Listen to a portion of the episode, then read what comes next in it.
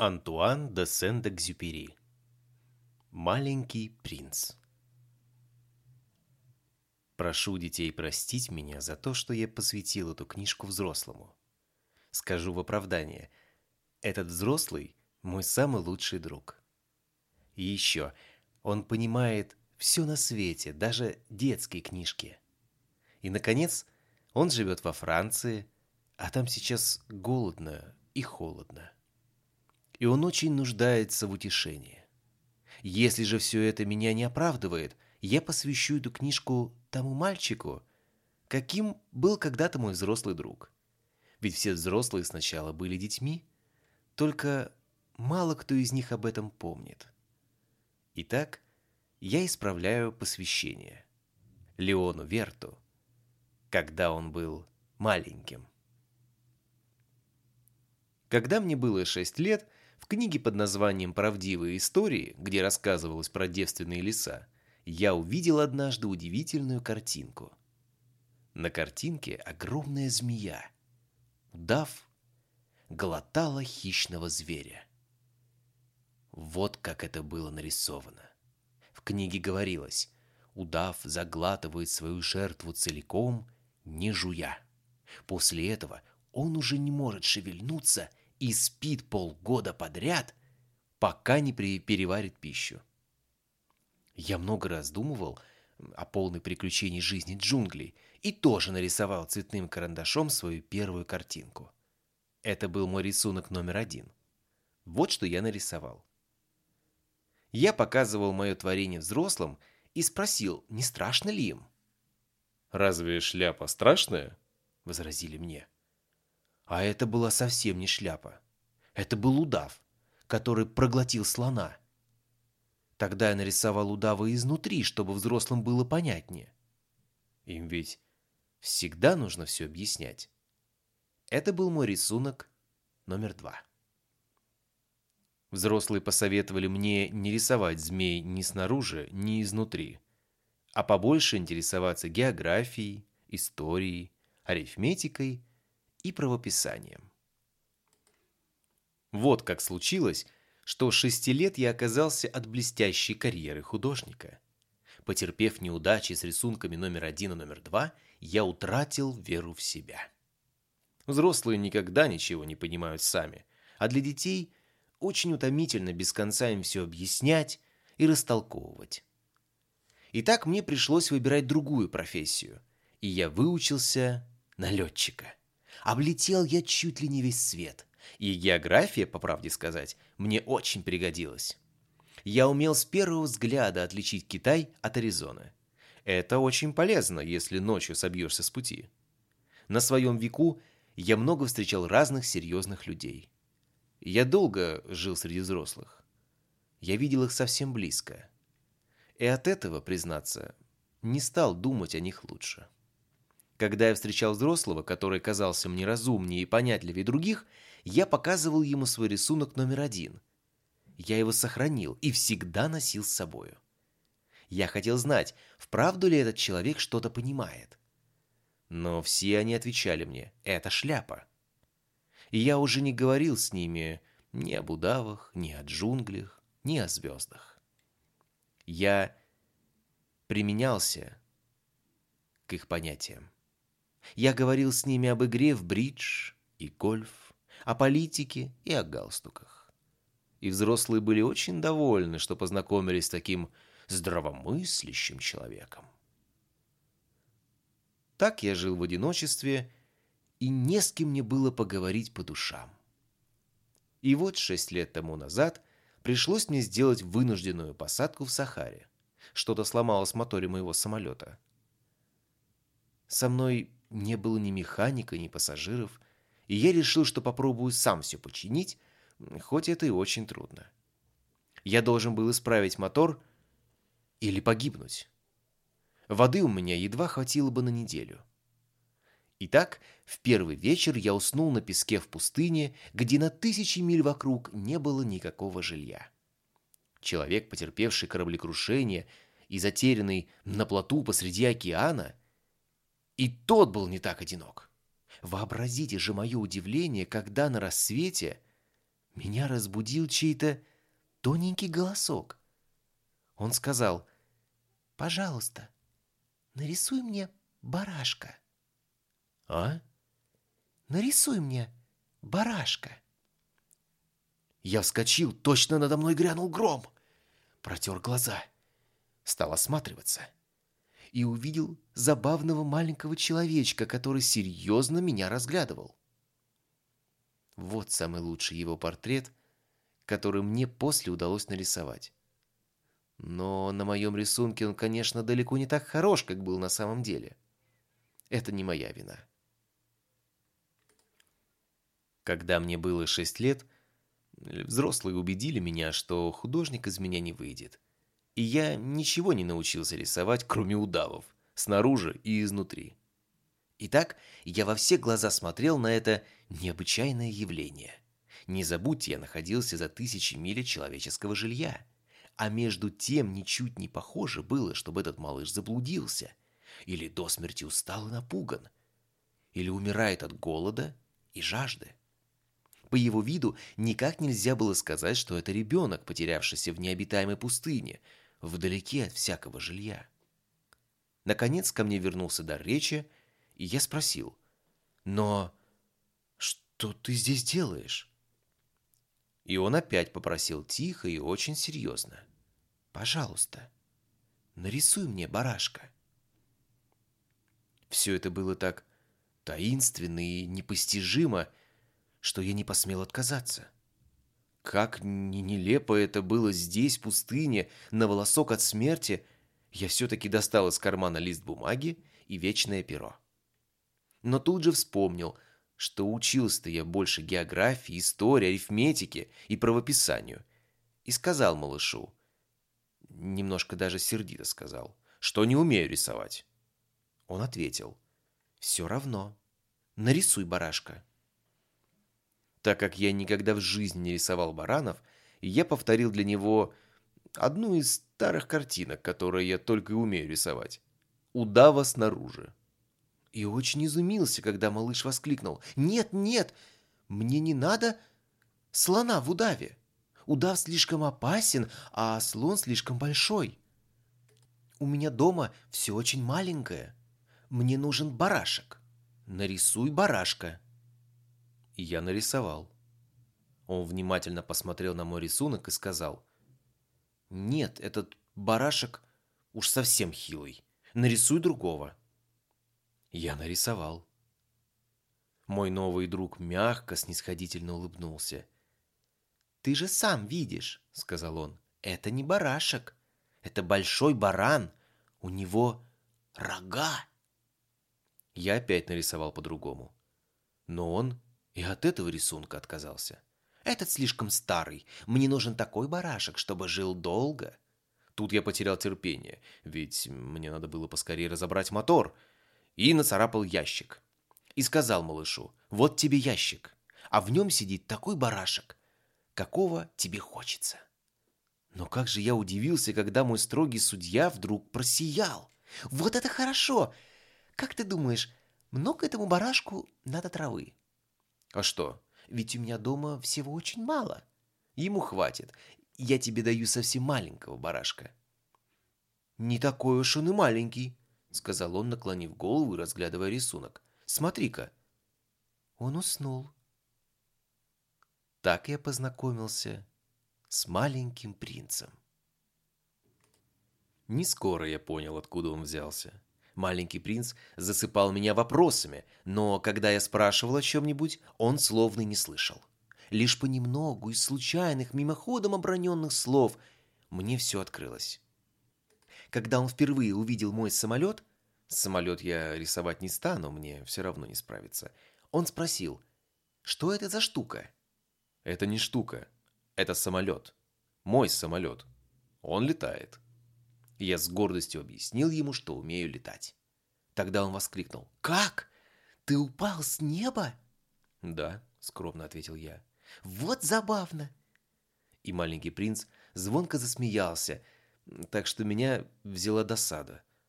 Я люблю, чтобы к моим злоключениям относились серьезно. Потом он прибавил. «Значит, ты тоже явился с неба. А с какой планеты? Так вот разгадка его таинственного появления здесь, в пустыне, подумал я и спросил напрямик. Стало быть, ты попал сюда с другой планеты? Но он не ответил. Он тихо покачал головой, разглядывая мой самолет. «Ну, на этом ты не мог прилететь издалека?» И надолго задумался о чем-то. Потом вынул из кармана моего барашка и погрузился в созерцание этого сокровища. Можете себе представить, как разгорелось мое любопытство от этого полупризнания о других планетах?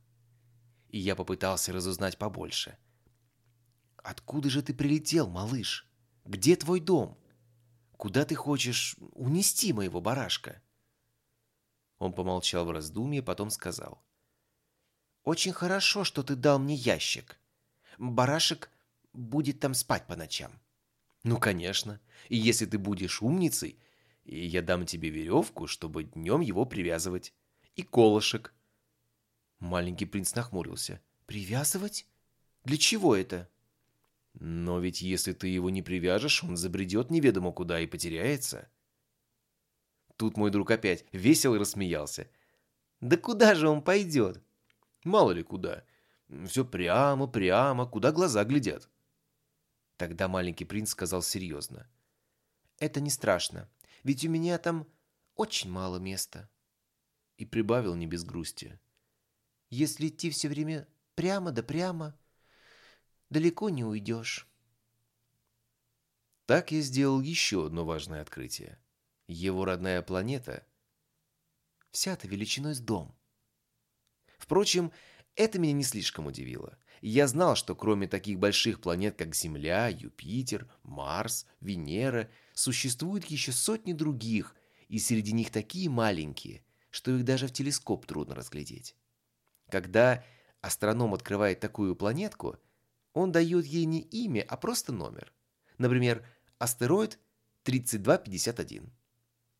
У меня есть серьезное основание полагать, что маленький принц прилетел с планетки, которая называется астероид B612. Этот астероид был замечен в телескоп лишь один раз, в 1909 году, одним турецким астрономом. Астроном доложил тогда о своем замечательном открытии на Международном астрономическом конгрессе. Но никто ему не поверил, а все потому, что он был одет по-турецки. Уж такой народ эти взрослые. Счастью, для репутации астероида Б-612 турецкий султан велел своим подданным под страхом смерти носить европейское платье. В 1920 году тот астроном снова доложил о своем открытии. На этот раз он был одет по последней моде.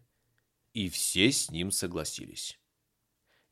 Я вам рассказал так подробно об астероиде Б-612 и даже сообщил его номер только из-за взрослых. Взрослые очень любят цифры.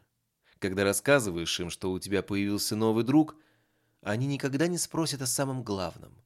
Никогда они не скажут, а какой у него голос, в какие игры он любит играть, ловит ли он бабочек. Они спрашивают, сколько ему лет, сколько у него братьев, сколько он весит, сколько зарабатывает его отец. И после этого воображают, что узнали человека – когда говоришь взрослым, я видел красивый дом из розового кирпича. В окнах у него герань, а на крыше голуби. Они никак не могут представить себе этот дом. Им надо сказать «Я видел дом за сто тысяч франков». И тогда они восклицают «Какая красота!» Точно так же, если им сказать «Вот доказательство, что маленький принц на самом деле существовал». Он был очень-очень славный, он смеялся, и ему хотелось иметь барашка. А кто хочет барашка, тот, безусловно, существует. Если им сказать так, они только пожмут плечами и посмотрят на тебя, как на несмышленого младенца. Но если сказать им, он прилетел с планеты, которая называется астероид Б-612, это их убедит, и они не станут докучать вам расспросами. Уж такой народ эти взрослые. Не стоит на них сердиться. Дети должны быть очень снисходительны к взрослым. Но мы, те, кто понимает, что такое жизнь, мы, конечно, смеемся над номерами и цифрами. Я охотно начал бы эту повесть как волшебную сказку. Я хотел бы начать так. Жил-то был маленький принц. Он жил на планете, которая была чуть побольше его самого, и ему очень не хватало друга. Те, кто понимает, что такое жизнь, сразу бы увидели, что все это чистая правда. Ибо я совсем не хочу, чтобы мою книжку читали просто ради забавы. Сердце мое больно сжимается, когда я вспоминаю моего маленького друга, и нелегко мне об этом говорить. Прошло уже шесть лет с тех пор, как он вместе со своим барашком покинул меня. я пытаюсь рассказать о нем для того, чтобы его не забыть. Это очень печально, когда забывают друзей. Не у всякого есть друг. И я боюсь стать таким, как взрослые, которым ничего не интересно, кроме цифр. Вот еще и поэтому я купил ящик с красками и цветные карандаши. Не так это просто в моем возрасте вновь приниматься за рисование, если за всю свою жизнь только нарисовал, что удава снаружи и изнутри, да и то в шесть лет. Конечно, я постараюсь передать сходство как можно лучше. Но я совсем не уверен, что у меня это получится. Один портрет выходит удачно, а с другой ни капли не похож. Вот с ростом тоже. На одном рисунке принц у меня вышел чересчур большой, на другом чересчур маленький. И я плохо помню, какого цвета была его одежда.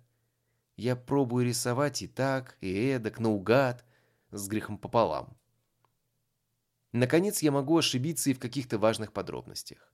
Но вы уж не в защите. Мой друг никогда мне ничего не объяснял.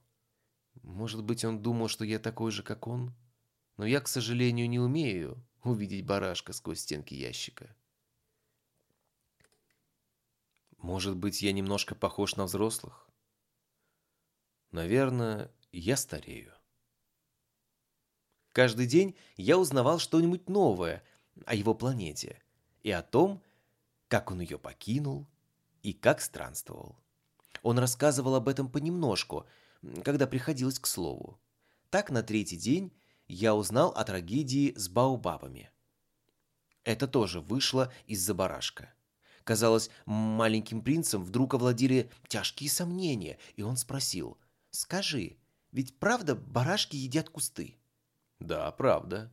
«Вот хорошо. Я не понял, почему это так важно, что барашки едят кусты. Но маленький принц прибавил. «Значит, они и баобабы тоже едят?» Я возразил, что баобабы не кусты, а огромные деревья, вышиной с колокольню. И если даже он приведет целое стадо слонов, им не съесть и одного баобаба.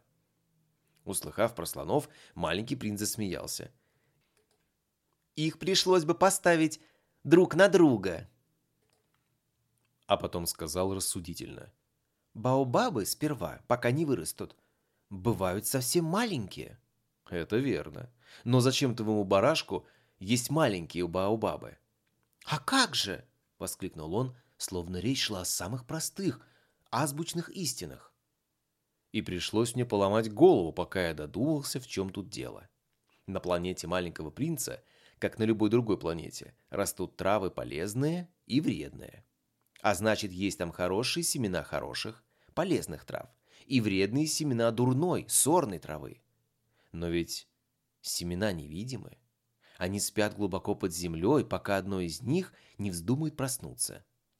Тогда оно пускает росток.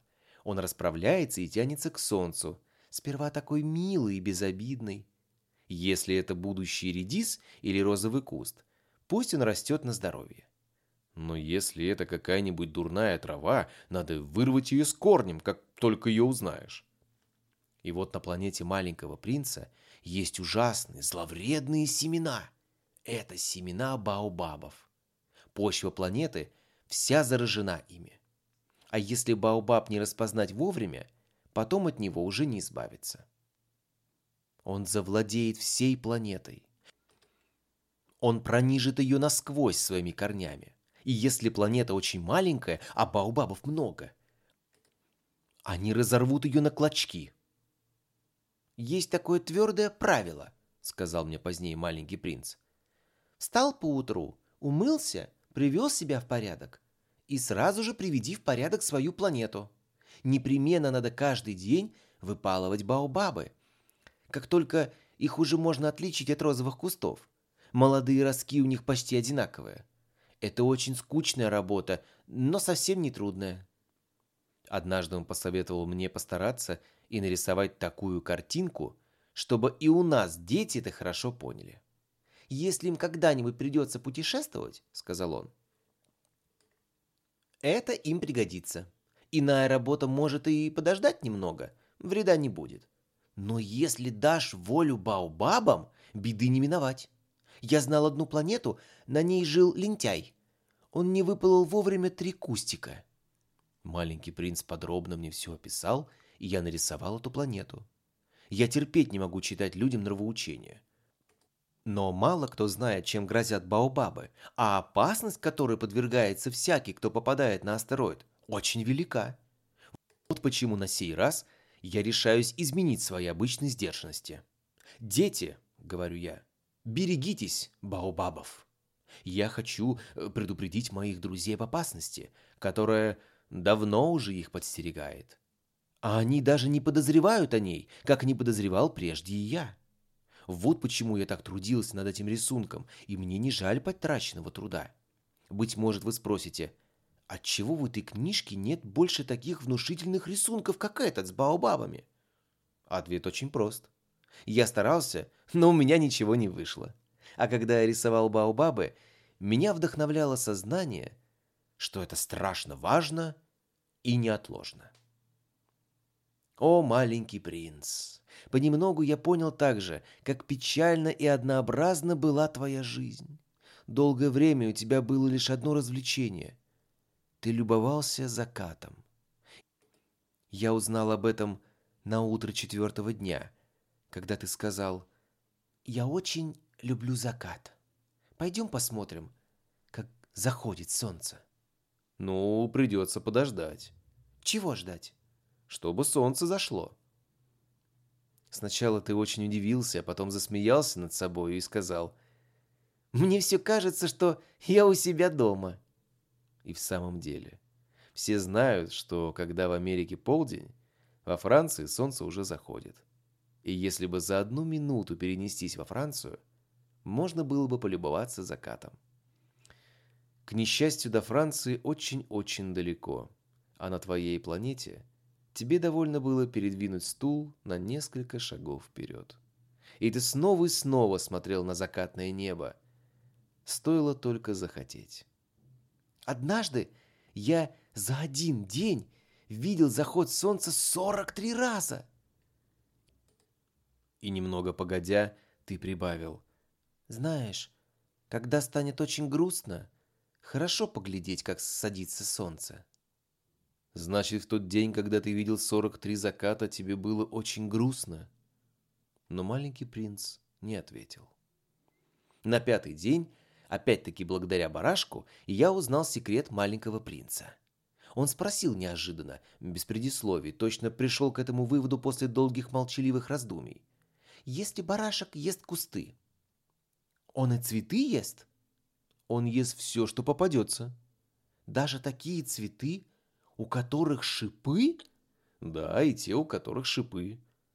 «Тогда зачем шипы?» «Этого я не знал». Я был очень занят, в моторе заел один болт, и я старался его отвернуть. Мне было не по себе, положение становилось серьезным, воды почти не осталось, и я начал бояться, что моя вынужденная посадка плохо кончится. «Зачем нужны шипы?» Задав какой-нибудь вопрос, маленький принц никогда не отступался, пока не получит ответа. Неподатливый болт выводил меня из терпения, и я ответил на обум. «Шипы ни зачем не нужны. Цветы выпускают их просто от злости. Вот как?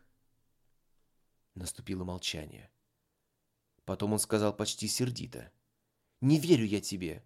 Цветы слабые и простодушные. И они стараются придать себе храбрости. Они думают, если у них шипы, Их все боятся. Я не ответил. В ту минуту я говорил себе, если этот болт и сейчас не поддастся, я так стукну по нему молотком, что он разлетится в дребезги. Маленький принц снова перебил мои мысли. «А ты думаешь, что цветы...» «Да нет же! Ничего я не думаю. Я ответил тебе первое, что пришло в голову. Ты видишь, я занят серьезным делом». Он посмотрел на меня в изумлении. «Серьезным делом?» Он все смотрел на меня. Перепачканный смазочным маслом, с молотком в руках, я наклонился над непонятным предметом, который казался ему таким уродливым. «Ты говоришь, как взрослые», — сказал он. Мне стало совестно. А он беспощадно прибавил.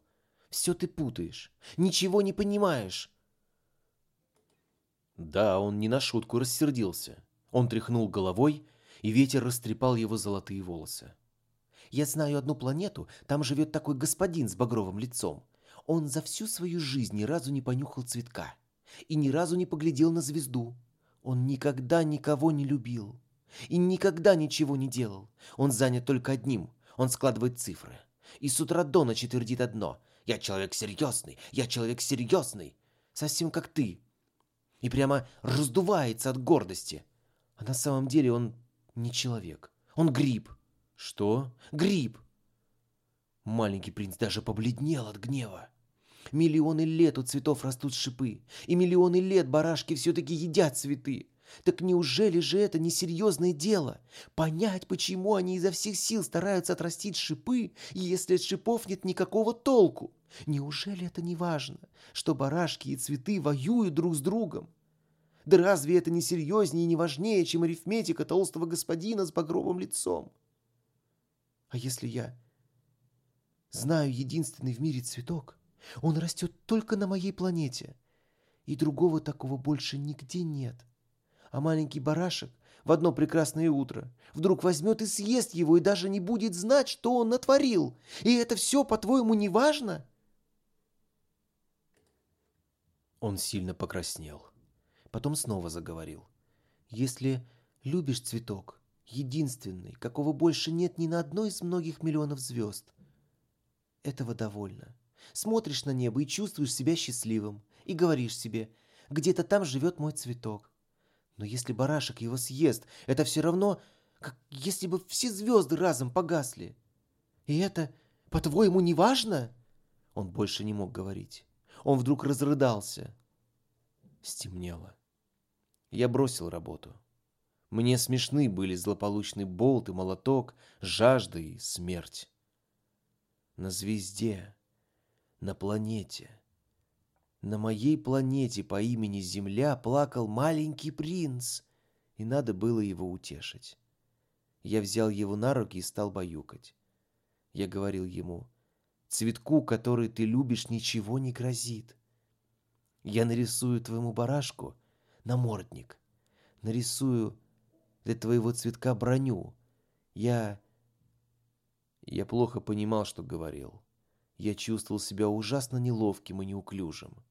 Я не знал, как позвать, чтобы он услышал, как догнать его душу, ускользающую от меня. Ведь она такая таинственная и неизведанная.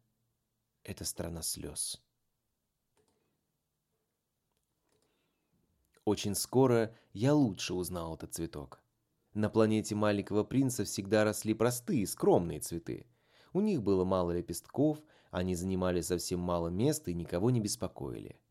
Они раскрывались по утру в траве и под вечер увидали.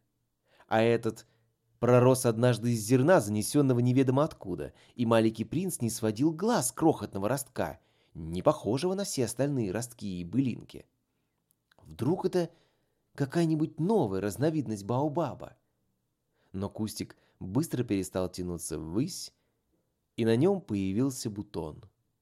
Маленький принц никогда еще не видел таких огромных бутонов и предчувствовал, что увидит чудо. А неведомая гостья, еще скрытая в стенах своей зеленой комнатки, все готовилась, все прихорашивалась. Она заботливо подбирала краски. Она наряжалась неторопливо, один за другим примеряя лепестки. Она не желала явиться на свет встрепанной, точно какой-нибудь маг. Она хотела показаться во всем блеске своей красоты. Да, это была ужасная кокетка. Таинственные приготовления длились день за днем. И вот, наконец, однажды утром, едва взошло солнце, лепестки раскрылись. И красавица, которая столько трудов положила, готовясь к этой минуте, сказала, позевывая. «Ах, я на силу проснулась. Прошу извинить, я еще совсем растрепанная». Маленький принц не мог сдержать восторга. «Как вы прекрасны!» «Да, правда?» — был тихий ответ. «И заметьте, я родилась вместе с солнцем». Маленький принц, конечно, догадался, что удивительная гостья не страдает избытком скромности. Зато она была так прекрасна, что дух захватывала. А она вскоре заметила. «Кажется, пора завтракать. Будьте так добры, позаботьтесь обо мне». Маленький принц очень смутился, разыскал лейку и полил цветок ключевой водой. Скоро оказалось, что красавица горда и обидчива, и маленький принц совсем с нею измучился. У нее было четыре шипа, и однажды она сказала ему, «Пусть приходят тигры, не боюсь я их когтей». «На моей планете тигры не водятся», — возразил маленький принц. «И потом тигры не едят траву». «Я не трава», — обиженно заметил цветок.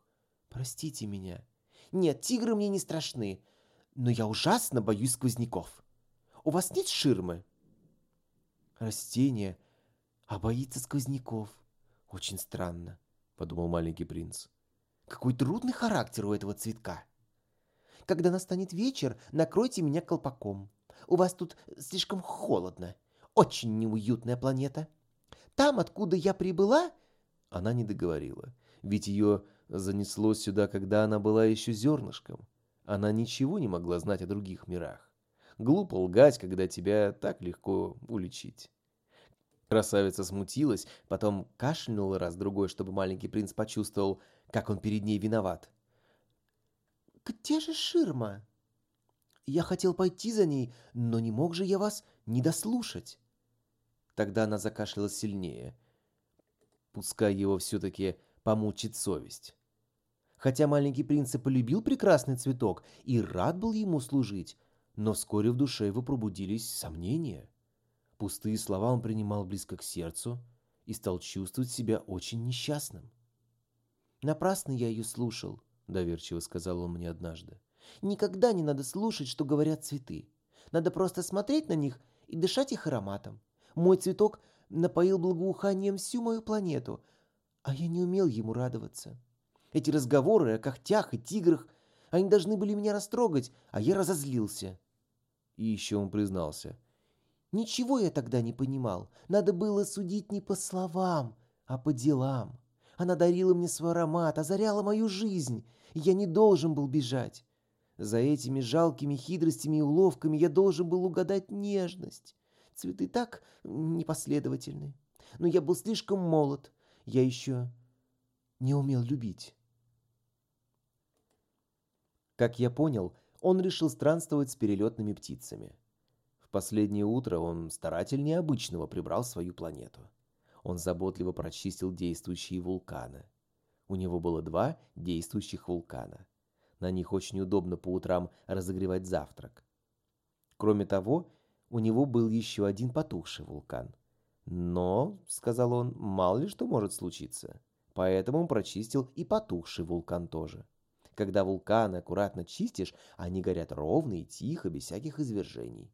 Извержение вулкана – это все равно, что пожар в печной трубе, когда там загорается сажа. Конечно, мы, люди на Земле, слишком малы и не можем почистить наши вулканы. Вот почему они доставляют нам столько неприятностей. Не без грусти маленький принц вырвал также последние ростки баобабов. Он думал, что никогда не вернется. Но в это утро – Привычная работа доставляла ему необыкновенное удовольствие. А когда он в последний раз полил и собрался накрыть колпаком чудесный цветок, ему даже захотелось плакать. «Прощайте», — сказал он. Красавица не ответила. «Прощайте», — повторил маленький принц. Она кашлянула, но не от простуды. «Я была глупая», — сказала она наконец. «Прости меня и постарайся быть счастливым». И ни слова упрека. Маленький принц был очень удивлен. Он застыл, смущенный, растерянный, со стеклянным колпаком в руках. Откуда эта тихая нежность? «Да, да, я люблю тебя», — услышал он. «Моя вина, что ты этого не знал. Да, это и не важно, но ты был такой же глупый, как и я. Постарайся быть счастливым. Оставь колпак, он мне больше не нужен. Но ветер, не так уж я простужена. Ночная свежесть пойдет мне на пользу, ведь я цветок. Но звери, насекомые. Должна же я стерпеть двух-трех гусениц, если хочу познакомиться с бабочками. Они должны быть прелестны. А то кто же станет меня навещать? Ты ведь будешь далеко. А больших зверей я не боюсь. У меня тоже есть когти. И она в простоте душевной показала свои четыре шипа. Потом прибавила. «Да не тяни же, это невыносимо. Решил уйти, так уходи». Она не хотела, чтобы маленький принц видел, как она плачет. Это был очень гордый цветок. Ближе всего к планете маленького принца были астероиды 325, 326, 327, 328, 329 и 330. Вот он и решил для начала посетить их. Надо же найти себе занятие, да и поучиться чему-нибудь. На первом астероиде жил король. Облаченный в пурпур и горностай, он восседал на троне, очень простом и все же величественном. «А вот и подданный!» — воскликнул король, увидев маленького принца. «Как же он меня узнал?» — подумал маленький принц. «Ведь он видит меня в первый раз». Он не знал, что короли смотрят на мир очень упрощенно. Для них все люди подданные. «Подойди, я хочу тебя рассмотреть», — сказал король, ужасно гордый тем, что он может быть для кого-то королем. Маленький принц оглянулся. Нельзя ли где-нибудь сесть? Но великолепная горностаева мантия покрывала всю планету. Пришлось стоять, а он так устал. И вдруг он зевнул. «Этикет не разрешает зевать в присутствии монарха», — сказал король. «Я запрещаю тебе зевать». «Я нечаянно», — ответил маленький принц, очень смущенный. «Я долго был в пути и совсем не спал». «Ну, тогда я повелеваю тебе зевать», — сказал король. «Многие годы я не видел, чтобы кто-нибудь зевал. Мне это даже любопытно. Итак, зевай. Таков мой приказ». «Но я робею. «Я... я... я... я больше не могу!» — вымолвил маленький принц и весь покраснел. «Хм... хм... тогда... Э, тогда я повелеваю тебе то зевать, то...» Король запутался и, кажется, даже немного рассердился. Ведь для короля самое важное, чтобы ему повиновались беспрекословно. Непокорство он бы не потерпел. Это был абсолютный монарх. Он был очень добр, а потому отдавал только разумные приказания. «Если я повелю своему генералу обернуться морской чайкой», — говорил он, «и если генерал не выполнит приказа, это будет не его вина, а моя». «Можно мне сесть?» — робко спросил маленький принц. «Повелеваю, сядь!» — отвечал король и величественно подобрал одну полу своей горностаевой мантии. Но маленький принц недоумевал. Планетка такая крохотная, чем же правит этот король? Ваше Величество, начал он, могу ли я вас спросить? Повелеваю, спрашивай, поспешно сказал король. Ваше Величество, начал он, могу ли я вас спросить? Повелеваю, спрашивай, поспешно сказал король. Ваше Величество, чем вы правите? Всем, просто ответил король. Всем? Король повел рукою, скромно указывая на свою планету, а также на другие планеты и на звезды. «И всем этим вы правите?» – переспросил маленький принц. «Да», – отвечал король, ибо он был поистине полновластный монарх и не знал никаких пределов и ограничений. «И звезды вам повинуются?» волнуются?» — спросил маленький принц. «Ну, конечно!» — отвечал король. «Звезды повинуются мгновенно. Я не терплю непослушания». Маленький принц был восхищен. Вот бы ему такое могущество. Он бы тогда любовался закатом солнца не сорок четыре раза в день, а семьдесят два, а то и сто, и двести раз, и при этом ему даже не приходилось бы передвигать стул с места на место. Тут он снова загрустил, вспоминая свою покинутую планету, и, набравшись храбрости, попросил короля. «Мне хотелось бы поглядеть на заход солнца. Пожалуйста, сделайте милость, повелите солнцу закатиться». Если я прикажу э, какому-нибудь генералу порхать бабочкой с цветка на цветок, или сочинять трагедию, или обернуться морской чайкой, и генерал не выполнит приказа, кто будет в этом виноват? Он или я? Вы, Ваше Величество, ни минуту не колеблясь, ответил маленький принц. Совершенно верно, подтвердил король. С каждого надо спрашивать то, что он может дать. Власть прежде всего должна быть разумной. Если ты повелеваешь своему народу броситься в море, он устроит революцию. Я имею право требовать послушания, потому что все веления мои разумны. А как же заход солнца? напомнил маленький принц. Раз о чем-нибудь спросив, он уже не отступался, пока не получит ответа. Будет тебе и заход солнца. Я потребую, чтобы солнце зашло. Но сперва дождусь благоприятных условий, ибо в этом и состоит мудрость правителя. «А когда условия будут благоприятные?» — осведомился маленький принц. «Хм, э, ответил король, листая толстый календарь. «Это будет... Э, сегодня... Сегодня это будет в семь часов сорок э, минут вечера. И тогда ты увидишь, как точно исполняется мое повеление». Маленький принц зевнул. «Жаль, что тут не поглядишь на заход солнца, когда захочется», и, по правде говоря, ему стало скучновато. «Мне пора», — сказал он королю. «Больше мне здесь нечего делать». «Останься», — сказал король. Он был очень горд тем, что у него нашелся подданный, и не хотел с ним расставаться.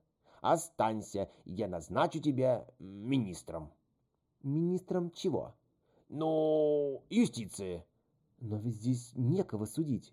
«Как знать», — возразил король. Я еще не осмотрел всего моего королевства. Я очень стар. Э, для кареты у меня нет места, а ходить пешком так утомительно. Маленький принц наклонился и еще раз заглянул на другую сторону планеты. «Но я уже смотрел!» — воскликнул он. «Там тоже никого нет!» «Тогда суди сам себя!» — сказал король. «Это самое трудное. Судить себя куда труднее, чем других. Если ты сумеешь правильно судить себя, значит, ты поистине мудр. «Сам себя я могу судить где угодно», — сказал маленький принц. «Для этого мне незачем оставаться у вас». «Хм, хм, э, сказал король. «Мне кажется, где-то на моей планете э, живет старая крыса. Я слышу, как она скребется по ночам. Ты мог бы судить эту старую крысу? Время от времени приговариваю ее к смертной казни. От тебя будет зависеть ее жизнь. Но потом каждый раз надо будет ее помиловать. Надо беречь старую крысу, она ведь у нас одна. «Не люблю я выносить смертные приговоры», — сказал маленький принц. «И вообще, мне пора». «Нет, не пора», — возразил король. Маленький принц уже совсем собрался в дорогу, но ему не хотелось огорчать старого монарха. «Если вашему величеству угодно, чтобы ваши повеления беспрекословно исполнялись, — сказал он, — вы могли бы отдать благоразумное приказание, Например, э, повелите мне пуститься в путь, не мешкая ни минуты. Мне кажется, условия для этого, что ни на есть, благоприятные. Король не отвечал, а маленький принц немного помедлил в нерешимости, потом вздохнул и отправился в путь. «Э, «Назначаю тебя послом!» — поспешно крикнул вдогонку ему король.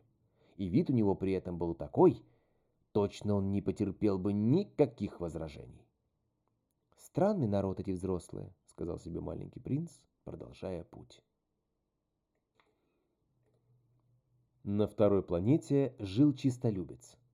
«О, вот и почитатель явился!» — воскликнул он, еще издали завидев маленького принца. Ведь тщеславным людям кажется, что все ими восхищаются. «Добрый день!» — сказал маленький принц. «Какая у вас забавная шляпа!» «Это чтобы раскланиваться, объяснил чистолюбец. Чтобы раскланиваться, когда меня приветствуют. К несчастью, сюда никто не заглядывает. Вот как? промолвил маленький принц. Он ничего не понял. «Похлопай-ка в ладоши», — сказал ему чистолюбец. Маленький принц захлопал в ладоши. Чистолюбец снял шляпу и скромно раскланялся. «Здесь веселее, чем у старого короля», — подумал маленький принц, и опять стал хлопать в ладоши. А чистолюбец опять стал раскланиваться, снимая шляпу. Так минут пять подряд повторялось одно и то же, и маленькому принцу это наскучило. «А что надо сделать, чтобы шляпа упала?» — спросил он. Но чистолюбец не слышал. Тщеславные люди глухи ко всему, кроме похвал. «Ты и в самом деле мой восторженный почитатель?» — спросил он маленького принца. «А как это почитать?» «Почитать значит признавать, э, что на этой планете я всех красивее, всех наряднее, всех богаче и всех умней. Да ведь на этой планете больше и нет никого. Ну, доставь мне удовольствие. Э, Все равно восхищаешься мною. Я восхищаюсь, сказал маленький принц, слегка пожав плечами. Но что тебе от этого за радость? И он сбежал от чистолюба. Право же, взрослые очень странные люди, простодушно подумал он, пускаясь в путь. На следующей планете жил пьяница. Маленький принц пробыл у него совсем недолго, но стало ему после этого очень невесело. Когда он явился на эту планету, пьяница молча сидел и смотрел на выстроившееся перед ним полчище бутылок, пустых и полных. «Что ты делаешь?» спросил маленький принц. «Пил», — мрачно ответил пьяница. «Зачем?» «Чтобы забыть». «О чем забыть?» — спросил маленький принц. Ему стало жаль пьяницу. «Хочу забыть, что мне совестно», — признался пьяница и повесил голову. «А чего же тебе совестно?» — спросил маленький принц. Ему очень хотелось помочь бедняге. «Совестно пить», — объяснил пьяница и больше от него нельзя было добиться ни слова. И маленький принц отправился дальше, растерянный и недоумевающий. «Да право же, взрослый очень, очень странный народ», — подумал он, продолжая путь. Четвертая планета принадлежала деловому человеку. Он был так занят, что при появлении маленького принца даже головы не поднял. «Добрый день», — сказал ему маленький принц. Ваша папироса погасла. Три до два — пять. Пять до семь — двенадцать. Двенадцать до три — пятнадцать. Добрый день. Пятнадцать до семь — двадцать два. Двадцать два до шесть — двадцать восемь. Некогда спичкой чиркнуть. Двадцать шесть до пять — тридцать один. Уф. Э, итого, стало быть, пятьсот один миллион шестьсот двадцать две тысячи семьсот тридцать один. Пятьсот миллионов чего? А, ты еще здесь? Э, пятьсот миллионов? Уже не знаю чего. У меня столько работы. Я человек серьезный, мне не до болтовни. Два до пять, э, семь... Э, пятьсот миллионов чего? Повторил маленький принц. Спросив о чем-нибудь, он не успокаивался, пока не получит ответа. Деловой человек поднял голову. Уже 54 года я живу на этой планете, и за все время мне мешали только три раза. В первый раз, 22 года тому назад, ко мне откуда-то залетел майский жук. Он поднял ужасный шум, и я тогда сделал четыре ошибки в сложении. А второй раз, 11 лет тому назад, у меня был приступ ревматизма от сидящего образа жизни. Мне разгуливать некогда, я человек серьезный. Третий раз, вот он. Итак, стало быть, 500 миллионов... 500 миллионов чего? Деловой человек понял, что надо ответить, а то не будет ему покоя. 500 миллионов этих маленьких штучек, которые иногда видны в воздухе. Это что же, мухи? Да нет же, такие маленькие, блестящие. Пчелы? Да нет же, нет. Такие маленькие, золотые, всякие лентяй, как посмотрит на них, так и размечтается. А я человек серьезный, мне мечтать некогда. А, звезды! Вот-вот, звезды. 500 миллионов звезд? Что же ты с ними делаешь? 501 миллион 622 тысячи 731. Я человек серьезный, я люблю точность. Так что же ты делаешь со всеми этими звездами? Что делаю? Да. Ничего не делаю. Я ими э, владею. Владеешь звездами? Да. Но я уже видел короля, который... Короли ничем не владеют. Они только правят. Это совсем другое дело. А для чего тебе владеть звездами? Чтобы быть богатым. А для чего быть богатым? Чтобы покупать еще новые звезды, если их кто-нибудь откроет. Он рассуждает почти как пьяница, подумал маленький принц. И стал спрашивать дальше.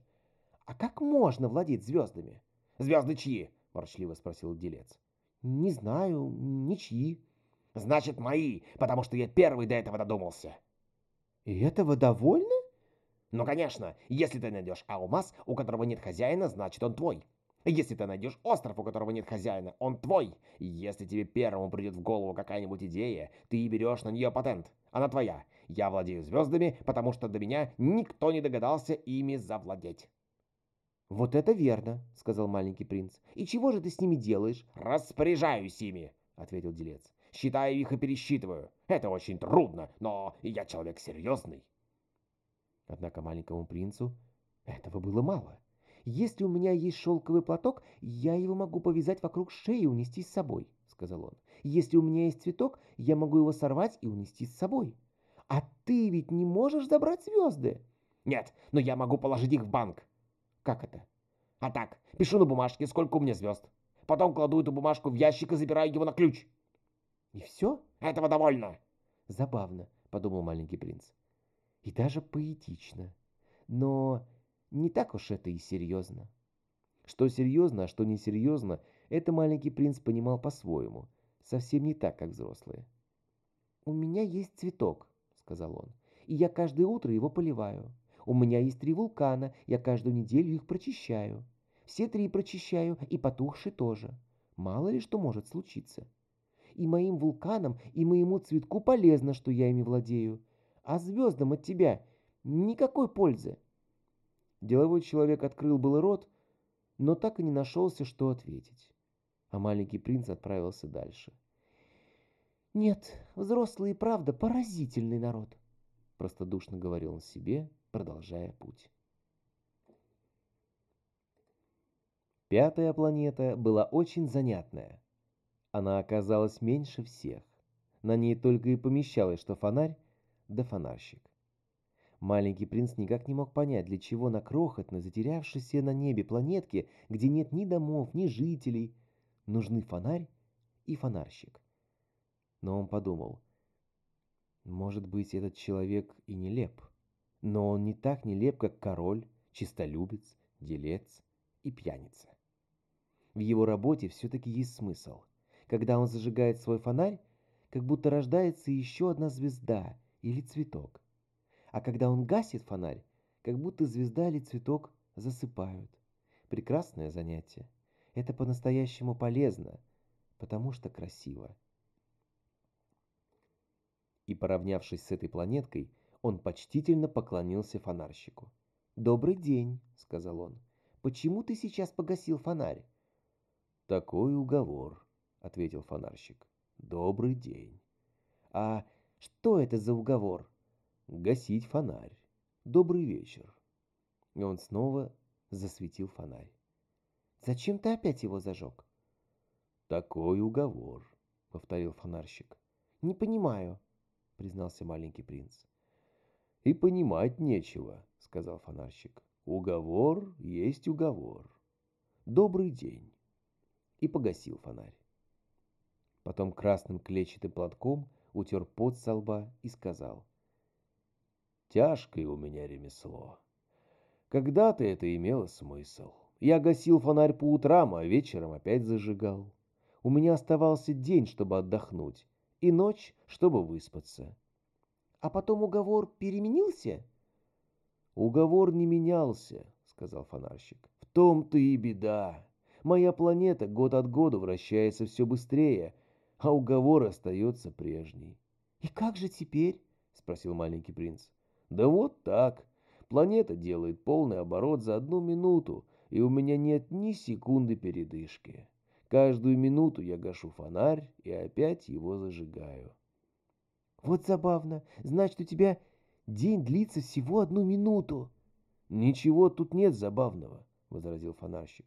Мы с тобой разговариваем уже целый месяц. Целый месяц? Ну да, 30 минут, 30 дней. Добрый вечер. И он опять засветил фонарь. Маленький принц смотрел на фонарщика, и ему все больше нравился этот человек, который был так верен своему слову. Маленький принц вспомнил, что он когда-то переставлял стул с места на место, чтобы лишний раз поглядеть на закат солнца, и ему захотелось помочь другу. «Послушай», — сказал он фонарщику, — «я знаю средства. Ты можешь отдыхать, когда только захочешь». «Мне все время хочется отдыхать», — сказал фонарщик. «Можно быть верным слову и все-таки ленивым». «Твоя планетка такая крохотная», — продолжал маленький принц. «Ты можешь обойти ее в три шага, и просто нужно идти с той скоростью, чтобы все время оставаться на солнце. Когда захочется отдохнуть, ты просто все иди, иди, и день будет тянуться столько времени, сколько ты пожелаешь». «Нет, от этого мне мало толку», — сказал фонарщик. «Больше всего на свете я люблю спать». «Тогда плохо твое дело», — посочувствовал маленький принц. «Плохо мое дело», — подтвердил фонарщик. «Добрый день». И погасил фонарь. «Вот человек», — сказал себе маленький принц, продолжая путь. «Вот человек, которого все стали бы презирать. И король, и чистолюбец, и пьяница, и делец. А между тем, из них всех он один, по-моему, не смешон. Может быть, потому что он думает не только о себе, Маленький принц вздохнул. Вот бы с кем подружиться, подумал он еще. Но его планетка уж очень крохотная. Там нет места для двоих. Он не смел себе признаться в том, что больше всего жалеет о этой чудесной планетке еще по одной причине. За 24 часа на ней можно любоваться закатом 1440 раз. Шестая планета была в 10 раз больше предыдущей. На ней жил старик, который писал толстенные книги. «Смотрите-ка, вот прибыл путешественник!» — воскликнул он, заметив маленького принца. Маленький принц сел на стол, чтобы отдышаться. Он уже столько странствовал. «Откуда ты?» — спросил его старик. «Что это за огромная книга?» — спросил маленький принц. «Что вы здесь делаете?» «Я географ», ответил старик. А что такое географ? Это ученый, который знает, где находятся моря, реки, города, горы и пустыни. Как интересно, сказал маленький принц. Вот это настоящее дело. И он накинул взглядом планету географа. Никогда еще он не видел такой величественной планеты. Ваша планета очень красивая, сказал он. А океаны у вас есть? Э, этого я не знаю, сказал географ. О, разочарованно протянул маленький принц. А, а горы есть? Не знаю, повторил географ. А города, реки, пустыни? И этого я тоже не знаю. Но ведь вы географ. Вот именно, сказал старик. Я географ, а не путешественник. Мне ужасно не хватает путешественников. Ведь не географы ведут счет городам, рекам, морям, океанам и пустыням. Географ — слишком важное лицо. Ему некогда разгуливать. Он не выходит из своего кабинета. Но он принимает у себя путешественников и записывает их рассказы. Если кто-нибудь из них расскажет что-нибудь интересное, географ наводит справки и проверяет, порядочный ли этот человек, этот э, путешественник. — А зачем? Э, да ведь если путешественник станет врать, в учебниках географии все перепутается, и если он э, выпивает лишнее, э, тоже беда. А почему? Потому что у пьяниц двоится в глазах. И там, где на самом деле одна гора, географ отметит две. Я знал одного человека. Из него вышел бы плохой путешественник, заметил маленький принц. Очень возможно. Так вот, если окажется, что путешественник — человек порядочный, тогда проверяют его открытие. Как проверяют? Идут и смотрят? Ну нет, это слишком сложно. Просто требуют, чтобы путешественник представил доказательства. Например, если он открыл большую гору, пускай принесет с нее большие камни. Географ вдруг пришел в волнение. Но ведь ты сам путешественник. Ты явился издалека. Расскажи мне о своей планете. И он раскрыл толстенную книгу и очинил карандаш. Рассказы путешественников сначала записывают карандашом, и только после того, как путешественник предоставит доказательства, можно записывать его рассказ чернилами. «Слушаю тебя», — сказал географ. «Ну, меня там не так уж интересно», — промолвил маленький принц. «У меня все очень маленькое. Есть три вулкана. Два действуют, а один давно потух. Но мало ли что может случиться». Э, «Да, все может случиться», — подтвердил географ. «Потом у меня есть цветок». «Э, «Цветы мы не отмечаем», — сказал географ. «Почему? Это ведь самое красивое». «Потому что цветы эфемерны». «Как это эфемерны?» «Книги по географии — самые драгоценные книги на свете», — объяснил географ. «Они никогда не устаревают, ведь это очень редкий случай, чтобы э, гора сдвинулась с места или чтобы океан пересох. Мы пишем о вещах вечных и неизменных». «Но потухший вулкан может проснуться», — прервал маленький принц. «А что такое эфемерный?» тух вулкан или действует, это для нас, географов, э, не имеет значения, — сказал географ. Важно одно — гора. Она не меняется. — А что такое эфемерный? — спросил маленький принц, который, раз задав вопрос, не успокаивался, пока не получит ответа. — Это значит тот, что должен скоро исчезнуть. — И мой цветок должен скоро исчезнуть? — Разумеется. — «Моя краса и радость недолговечна», — сказал себе маленький принц. «И ей нечем защищаться от мира, у нее только и есть что четыре шипа, а я бросил ее, она осталась на моей планете совсем одна». Это впервые он пожалел о покинутом цветке. Но тут же мужество вернулось к нему. «Куда вы посоветуете мне отправиться?» — спросил он географа. «Э, «Посети планету Земля», — отвечал географ. «У них неплохая репутация» и маленький принц спустился в путь, но мысли его были о покинутом цветке. Итак, седьмая планета, которую он посетил, была Земля. Земля – планета непростая. На ней насчитывается 111 королей, в том числе, конечно, и негритянских, 7 тысяч географов, 900 тысяч дельцов, 7,5 миллионов пьяниц, 311 миллионов чистолюбцев, и того около 2 миллиардов взрослых. Чтобы дать вам понятие о том, какова велика Земля, скажу лишь, что пока не изобрели электричество, на всех шести континентах приходилось держать целую армию фонарщиков. 462 511 человек.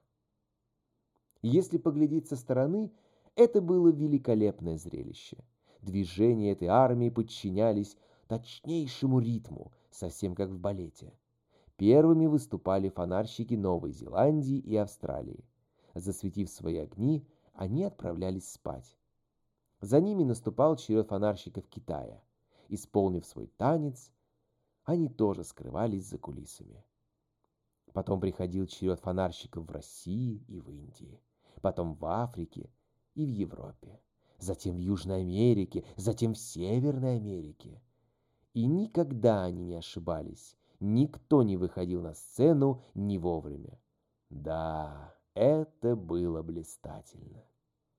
Только такому фонарщику, что должен был зажигать единственный фонарь на Северном полюсе, да и его собрату на Южном полюсе, только этим двоим жилось легко и беззаботно.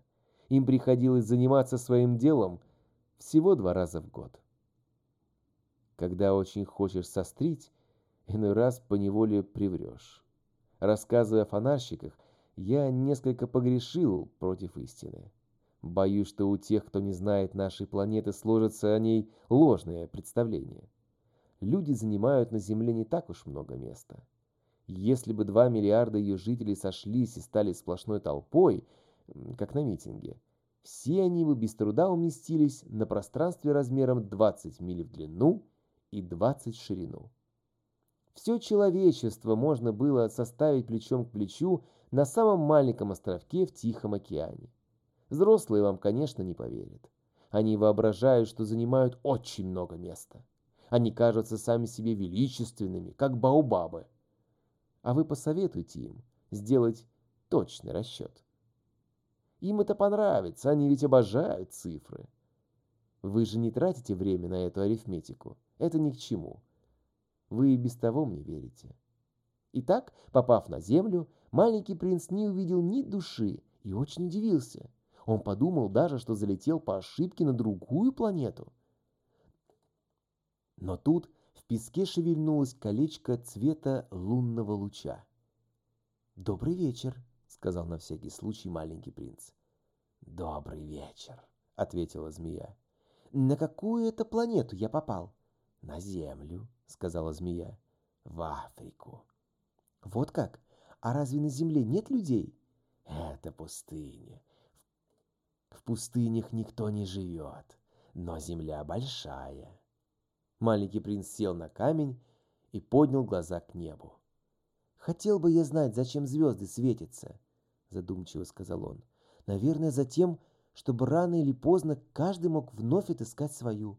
Смотри, вон моя планета, как раз прямо над нами. Но как до нее далеко?» «Красивая планета», — сказала змея. «А что ты будешь делать здесь, на Земле?» «Я поссорился со своим цветком», — признался маленький принц. «А, вот оно что!» И оба умолкли. «А где же люди?» — вновь заговорил маленький принц. «В пустыне все-таки одиноко». «Среди людей тоже одиноко», — заметила змея. Маленький принц внимательно посмотрел на нее. «Странное ты существо», — сказал он. «Не толще пальца». «Но могущество у меня больше, чем в пальце короля», — возразила змея. Маленький принц улыбнулся. «Ну, разве ты уж такая могущественная? У тебя даже лап нет. Ты путешествовать не можешь». «Я могу унести тебя дальше, чем любой корабль», — сказала змея. И обвелась вокруг щиколотки маленького принца, словно золотой браслет. «Всякого, кого я коснусь, я возвращаю земле, из которой он вышел», — сказала она но ты чист и явился со звезды. Маленький принц не ответил. «Мне жаль тебя», — продолжила змея. «Ты так слаб на этой земле, жестокой, как гранит. В тот день, когда ты горько пожалеешь о своей покинутой планете, я сумею тебе помочь.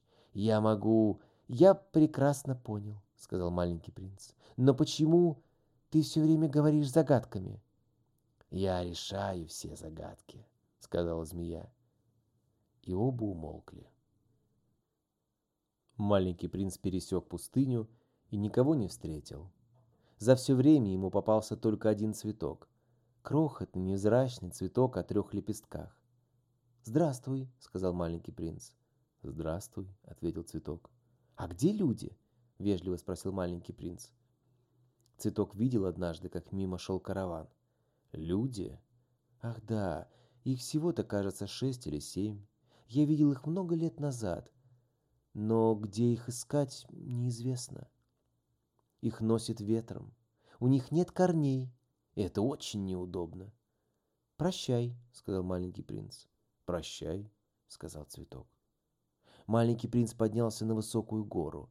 Прежде он никогда не видел гор, кроме своих трех вулканов, которые были ему по колено. Потухший вулкан служил ему табуретом.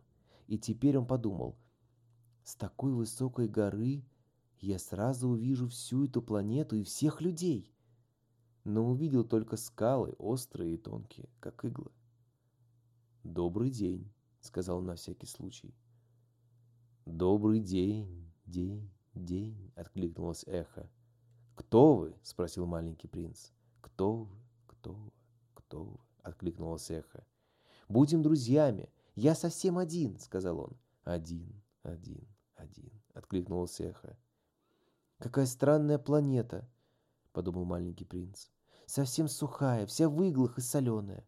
И у людей не хватает воображения. Они только повторяют то, что им скажешь. Дома у меня был цветок, моя краса и радость. И он всегда заговаривал первым. Долго шел маленький принц через пески, скалы и снега, и, наконец, набрел на дорогу. А все дороги ведут к людям. «Добрый день», — сказал он. Перед ним был сад, полный роз. «Добрый день», — отозвались розы. И маленький принц увидел, что все они похожи на его цветок. «Кто вы?» — спросил он пораженный. «Мы розы», — ответили розы. «Вот как?» — промолвил маленький принц. И почувствовал себя очень-очень несчастным.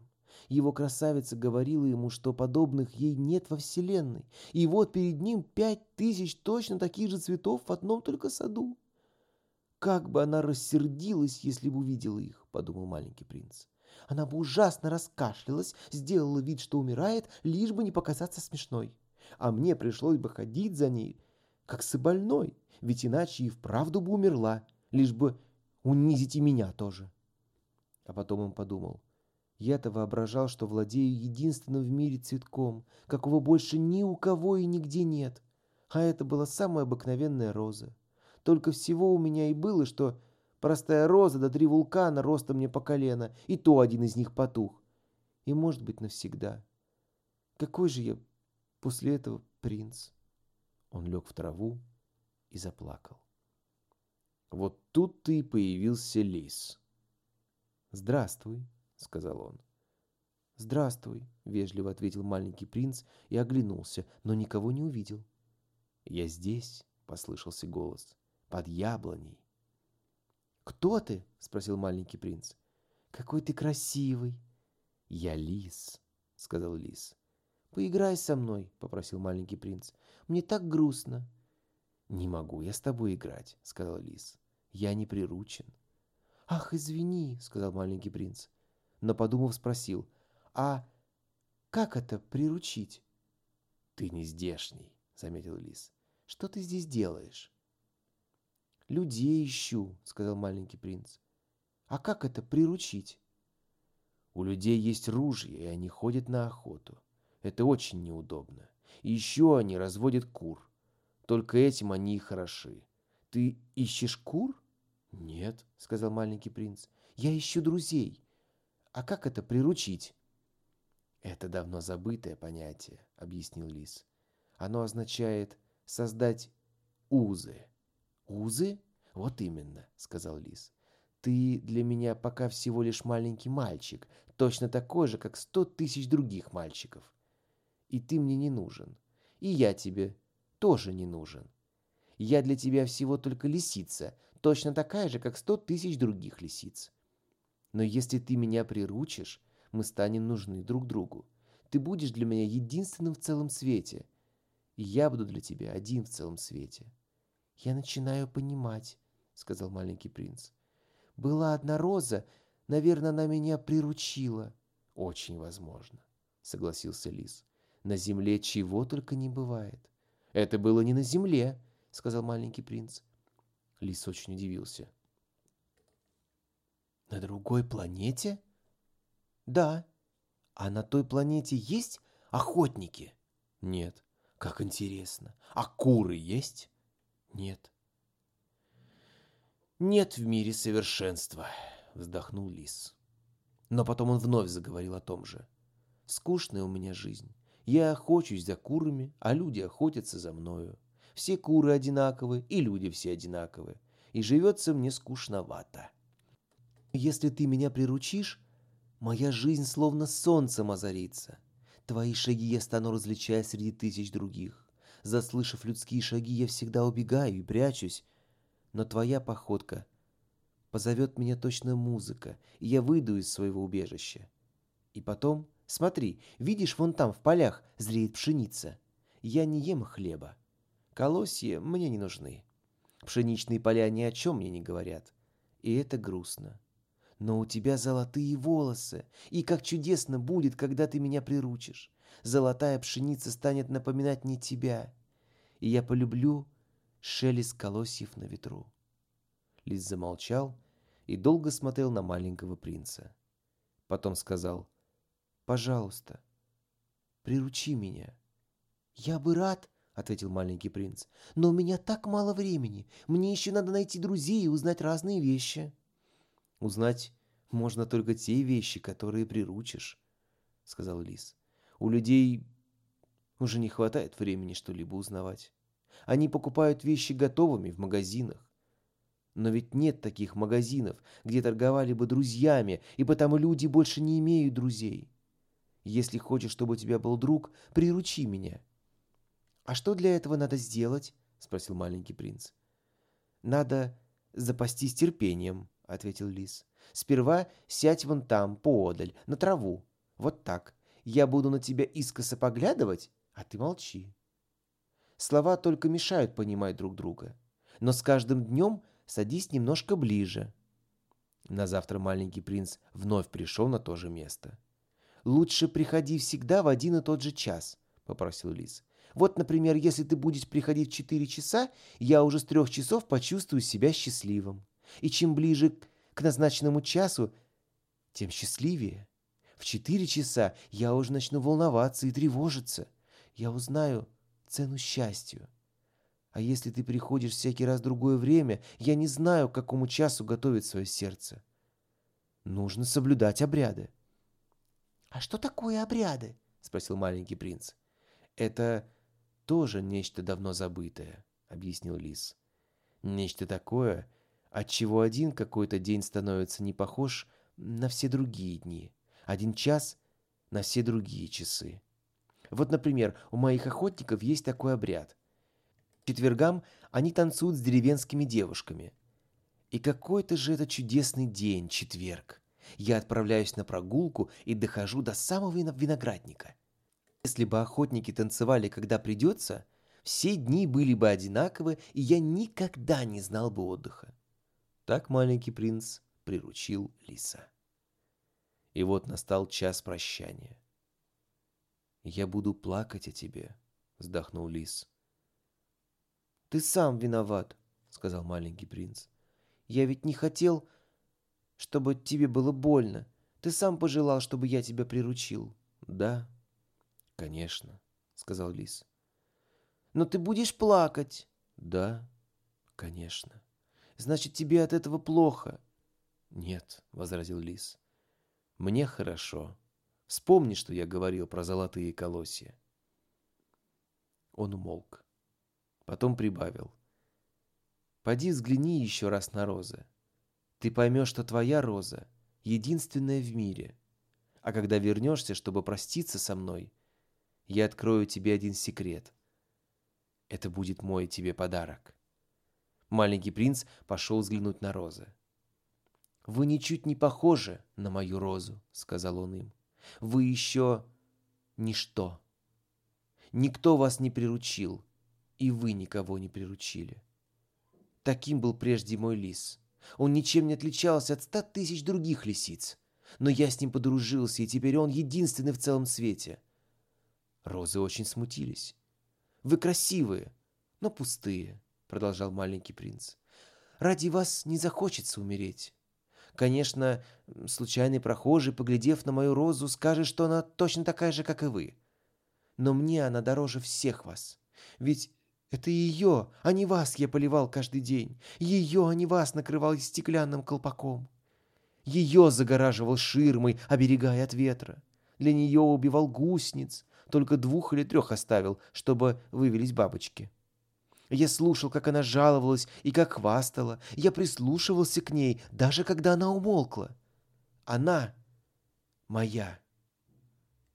И маленький принц возвратился к лису. «Прощай», — сказал он. «Прощай», — сказал лис.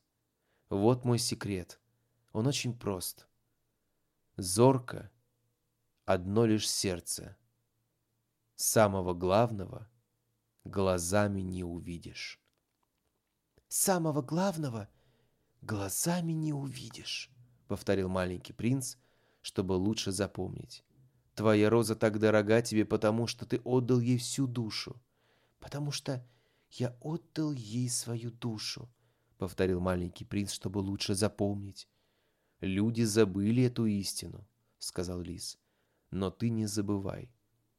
Ты навсегда в ответе за тех, кого приручил.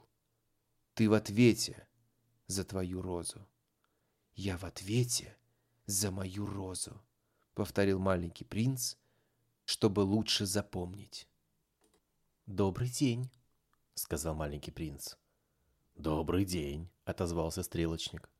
«Что ты здесь делаешь?» — спросил маленький принц. «Сортирую пассажиров», — ответил стрелочник. «Отправляю их в поездах по тысяче человек за раз. Один поезд направо, другой налево. И скорый поезд, сверкая освещенными окнами, с громом промчался мимо, и будка стрелочника вся задрожала.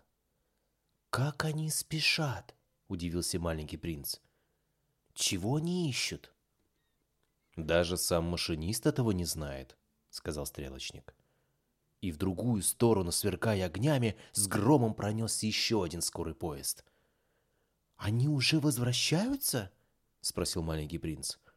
«Нет, это другие», — сказал стрелочник. «Это встречный». «Им было нехорошо там, где они были прежде?» «Там хорошо, где нас нет», — сказал стрелочник. И прогремел, сверкая, третий скорый поезд. «Они хотят догнать тех первых?» — спросил маленький принц. «Ничего они не хотят», — сказал стрелочник. «Они спят в вагонах или просто сидят и зевают. Одни только дети прижимаются носами к окнам. «Одни только дети знают, чего ищут», — промолвил маленький принц. «Они отдают всю душу тряпочной кукле, и она становится им очень-очень дорога. И если ее у них отнимут, дети плачут». «Их счастье», — сказал стрелочник. «Добрый день», — сказал маленький принц. «Добрый день», ответил торговец. Он торговал усовершенствованными пилюлями, которые утоляют жажду. Проглотишь такую пилюлю, и потом целую неделю не хочется пить. «Для чего ты их продаешь?» — спросил маленький принц. «От них большая экономия времени», — ответил торговец. «По подсчетам специалистов можно сэкономить 53 минуты в неделю». «А что делать в эти 53 минуты?» «Да что хочешь. «Будь у меня пятьдесят три минуты свободных», — подумал маленький принц, — «я бы просто-напросто пошел к роднику». Миновала неделя с тех пор, как я потерпел аварию, и, слушая про торговца пилюлями, я выпил последний глоток воды. «Да», — сказал я маленькому принцу, — «все, что ты рассказываешь, очень интересно, но я еще не починил свой самолет, у меня не осталось ни капли воды, и я тоже был бы счастлив, если бы мог просто-напросто пойти к роднику. Лис, с которым я подружился, милый мой, мне сейчас не до лиса. Почему? Да потому что придется умереть от жажды. Он не понял, какая тут связь. Он возразил. Хорошо, когда есть друг. Пусть даже надо умереть. Вот я очень рад, что дружил с лисом. Он не понимает, как велика опасность. Он никогда не испытывал ни голода, ни жажды. Ему довольно солнечного луча. Я не сказал это вслух, только подумал. Но маленький принц посмотрел на меня и промолвил. «Мне тоже хочется пить. Пойдем, поищем колодец». Я устало развел руками. Что толку наугад искать колодцы в бескрайней пустыне? Но все-таки мы пустились в путь. Долгие часы мы шли молча. Наконец стемнело, и в небе стали загораться звезды. От жажды меня немного лихорадило, и я их видел будто во сне. Мне все вспоминали слова маленького принца, и я спросил, «Значит, и ты тоже знаешь, что такое жажда?» Но он не ответил. Он сказал просто, «Вода бывает нужна и сердцу». Я не понял, но промолчал. Я знал, что не следует его расспрашивать. Он устал. Опустился на песок. Я сел рядом. Помолчали. Потом он сказал. «Звезды очень красивые, потому что где-то там есть цветок, хоть его и не видно». «Да, конечно», — сказал я только, глядя на волнистый песок, освещенный луною. «И пустыня красивая», — прибавил маленький принц. Это правда. Мне всегда нравилась пустыня. Сидишь на песчаной дюне, ничего не видно, ничего не слышно. И все же в тишине что-то светится. «Знаешь, от чего хороша пустыня?» — сказал он. «Где-то в ней скрываются родники». Я был поражен. Вдруг я понял, что означает таинственный свет, исходящий от песков. Когда-то маленьким мальчиком я жил в старом-престаром доме. Рассказывали, будто в нем запрятан клад. Разумеется, никто его так и не открыл. А может быть, никто никогда его и не искал? Но из-за этого дом был словно заколдован. В сердце своем он скрывал тайну. «Да», — сказал я, — «будь дом, звезды или пустыня, самое прекрасное в них то, чего не увидишь глазами». «Я очень рад, что ты согласен с моим другом Лисом», — отозвался маленький принц. Потом он уснул. Я взял его на руки и пошел дальше. Я был взволнован. Мне казалось, я несу хрупкое сокровище. Мне казалось даже, что ничего более хрупкого нет на нашей земле. При свете луны я смотрел на его бледный лоб, на сомкнутые ресницы, на золотые пряди волос, которые перебирал ветер, и говорил себе. Все это лишь оболочка. Самое главное — то, чего не увидишь глазами. Его полуоткрытые губы дрогнули в улыбке, и я сказал себе еще. Трогательнее всего в этом спящем маленьком принце его верность цветку. Образ розы, который сияет в нем, словно пламя светильника, даже когда он спит. И я понял, что он еще более хрупок, чем кажется. Светильники надо беречь. Порыв ветра может погасить их. Так я шел и на рассвете дошел до колодца. Люди забираются в скорые поезда, но они уже сами не понимают, чего ищут, сказал маленький принц. Поэтому они не знают покоя и бросаются то в одну сторону, то в другую. Потом прибавил. И все напрасно. Колодец, к которому мы пришли, был не такой, как все колодцы в Сахаре. Обычно здесь колодец просто яма в песке а этот был самый настоящий деревенский колодец. Но поблизости не было никакой деревни, и я подумал, что это сон. «Как странно», — сказал я маленькому принцу. «Тут все приготовлено.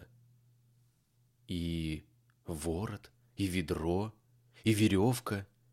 Он засмеялся, тронул веревку, стал раскручивать ворот. И ворот заскрипел, точно старый флюгер — долго ржавевший в безветрии. «Слышишь?» — сказал маленький принц. «Мы разбудили колодец, и он запел». Я боялся, что он устанет. «Я сам зачерпну воды», — сказал я. «Тебе это не под силу». Медленно вытащил я полное ведро и надежно поставил его на каменный край колодца. В ушах у меня еще отдавалось пение скрипучего ворота — Вода в ведре еле дрожала, и в ней дрожали солнечные зайчики. «Мне хочется глотнуть этой воды», — промолвил маленький принц. «Дай мне напиться». И я понял, что он искал. Я поднес ведро к его губам. Он пил, закрыв глаза. Это было как самый прекрасный пир. Вода эта была непростая. Она родилась из долгого пути под звездами, из скрипа ворот, из усилий моих рук. Она была как подарок сердцу. Когда я был маленький, так светились для меня рождественские подарки. Сияние свеч на елке, пение моргана в час полночной мессы, ласковыми улыбками. «На твоей планете, — сказал маленький принц, — люди выращивают в одном саду пять тысяч роз — и не находят того, чего ищут. «Не находят», — согласился я. «А ведь то, чего они ищут, можно найти в одной единственной розе, в глотке воды». «Да, конечно», — согласился я. И маленький принц сказал. «Но глаза слепы. Искать надо сердцем». Я выпил воды. Дышалось легко. На рассвете песок становится золотой, как мед. И от этого я тоже был счастлив. С чего мне грустить? «Ты должен сдержать слово», — мягко сказал маленький принц, снова садясь рядом со мною. «Какое слово?» «Помнишь, ты обещал намордник для моего барашка? Я ведь в ответе за тот цветок». Я достал из кармана свои рисунки. Маленький принц поглядел на них и засмеялся. «Баобабы у тебя похожи на капусту». А я-то как гордился своими баобабами. «А у лисицы твои уши точно рога. И какие длинные!» И он опять засмеялся. «Ты несправедлив, дружок. Я ведь никогда и не умел рисовать. Разве что удавов, снаружи и изнутри». «Ну ничего», — успокоил он меня. «Дети и так поймут». И я нарисовал намордник для барашка. Я отдал рисунок маленькому принцу, и сердце у меня сжалось. «Ты что-то задумал и не говоришь мне?» Но он не ответил. «Знаешь», — сказал он, — «завтра исполнится год, как я попал к вам на землю». И умолк. Потом прибавил. «Я упал совсем близко отсюда». И покраснел. И опять, бог весь почему, тяжело стало у меня на душе. Все-таки я спросил. «Значит, неделю назад, в то утро, когда мы познакомились, ты не случайно бродил тут совсем один, за тысячу миль человеческого жилья? Ты возвращался к тому месту, где тогда упал?» Маленький принц покраснел еще сильнее. А я прибавил нерешительно. «Может быть, это потому, что исполняется год?» И снова он покраснел. Он не ответил ни на один мой вопрос, но ведь когда краснеешь, это значит «да», не так ли? «Мне страшно», — со вздохом начал я. Но он сказал. «Пора тебе приниматься за работу. Иди к своей машине. Я буду ждать тебя здесь. Возвращайся завтра вечером». Однако мне не стало спокойнее. Я вспомнил о Лисе. Когда даешь себя приручить, потом случается и плакать. Неподалеку от колодца сохранились развалины древней каменной стены. На другой вечер, покончив с работой, я вернулся туда и еще издали увидел, как маленький принц сидит на краю стены, свесив ноги. И услышал его голос. «Разве ты не помнишь?» — говорил он. «Это было совсем не здесь». Наверное, кто-то ему отвечал, потому что он возразил. «Ну да, это было ровно год назад, день в день, но только в другом месте». Я зашагал быстрей. Но нигде у стены я больше никого не видел и не слышал. А между тем маленький принц снова ответил кому-то. «Ну, конечно, ты найдешь мои следы на песке. И тогда жди. Сегодня ночью я туда приду». До стены оставалось двадцать метров — а я все еще ничего не видел. После недолгого молчания маленький принц спросил. «А у тебя хороший яд? Ты не заставишь меня долго мучиться?» Я остановился, и сердце мое сжалось, но я все еще не понимал. «Теперь уходи», — сказал маленький принц. «Я хочу спрыгнуть вниз». Тогда я опустил глаза да так и подскочил. У подножья стены, подняв голову к маленькому принцу, свернулась желтая змейка из тех, чьи укус убивает в полминуты. Нащупывая в кармане револьвер, я бегом бросился к ней, но при звуке шагов змейка тихо заструилась по песку, словно умирающий ручеек, и с еле слышным металлическим звоном неторопливо скрылась меж камней. Я подбежал к стене как раз вовремя, чтобы подхватить маленького принца. Он был белее снега. «Что это тебе вздумалось, малыш?» — воскликнул я. «Чего ради ты заводишь разговоры со змеями?» Я развязал его неизменный золотой шарф, смочил ему виски и заставил выпить воды. Но я не смел больше ни о чем спрашивать. Он серьезно посмотрел на меня и обвил мою шею руками. Я услышал, как бьется его сердце, словно у подстреленной птицы. Он сказал, «Я рад, что ты нашел, в чем там была беда с твоей машиной. Теперь ты можешь вернуться домой». «Откуда ты знаешь?» Я как раз собирался сказать ему, что, вопреки всем ожиданиям, мне удалось исправить самолет. Он не ответил. Он только сказал, «И я тоже сегодня вернусь домой». Потом прибавил печально, «Это гораздо дальше и гораздо труднее». Все было как-то странно. Я крепко обнимал его, точно малого ребенка. И однако мне казалось, будто он ускользает, проваливается в бездну, и я не в силах его удержать. Он задумчиво смотрел куда-то вдаль. «У меня останется твой барашек. И ящик для барашка. И намордник». И он печально улыбнулся. Я долго ждал. Он словно бы приходил в себя. «Ты напугался, малыш». «Ну еще бы не напугаться» но он тихонько засмеялся. «Сегодня вечером мне будет куда страшнее». И снова меня одолело предчувствие непоправимой беды. Неужели, неужели я никогда больше не услышу, как он смеется? Этот смех для меня точно родник в пустыне. Малыш, я... Я хочу послушать, как ты смеешься. Но он сказал, сегодня ночью исполнится год. Моя звезда станет как раз над тем местом, где я упал год назад. Послушай, малыш, э, ведь все это, и змея, и свидание со звездой, э, просто дурной сон, правда?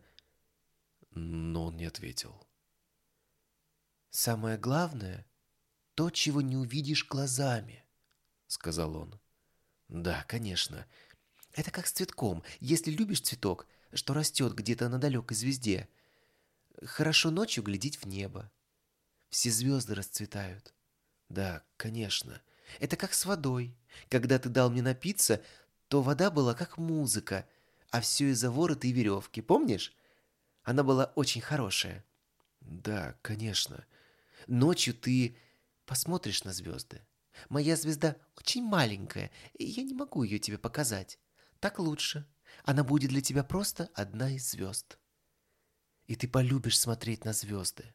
Все они станут тебе друзьями. И потом я тебе кое-что подарю».